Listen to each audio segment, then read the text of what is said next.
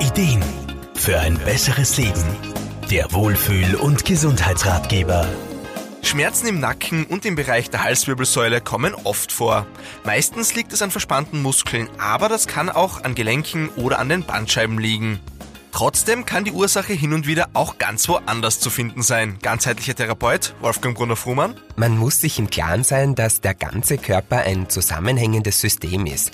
Das heißt im Grunde nichts anderes, als dass wir einzelne Körperabschnitte nicht getrennt voneinander betrachten dürfen. Die hängen nicht nur anatomisch zusammen, nein, sie beeinflussen sich auch funktionell gegenseitig. Und so kann es vorkommen, dass entfernte Bereiche, an die man im ersten Moment gar nicht denkt, Probleme und Schmerzen im Nacken verursachen.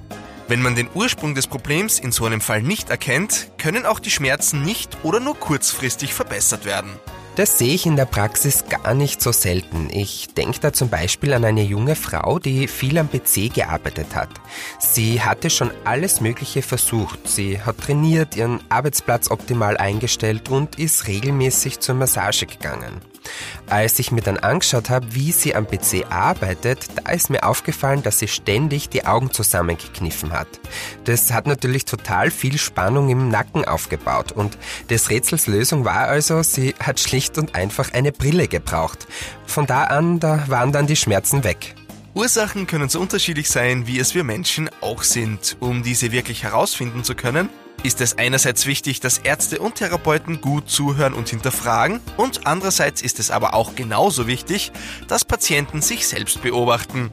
Am besten notiert man, was einem vor, während und nach der Symptome auffällt, beziehungsweise was man getan hat. Wolfgang Brunner-Fuhrmann. Das hilft uns dann beim Befund enorm, um schneller ans Ziel zu kommen. Neben den Augen gibt's natürlich auch andere Bereiche, die die Halswirbelsäule beeinflussen.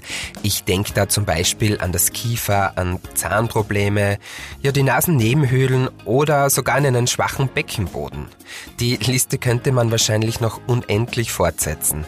Um keine Ursachen zu übersehen, ist es also ratsam, sich Unterstützung bei Experten zu suchen und sich durchaus auch mal unterschiedliche Meinungen und Ideen einzuholen. Markus Kropatsch, Serviceredaktion. Der Wohlfühl- und Gesundheitsratgeber. Jede Woche neu.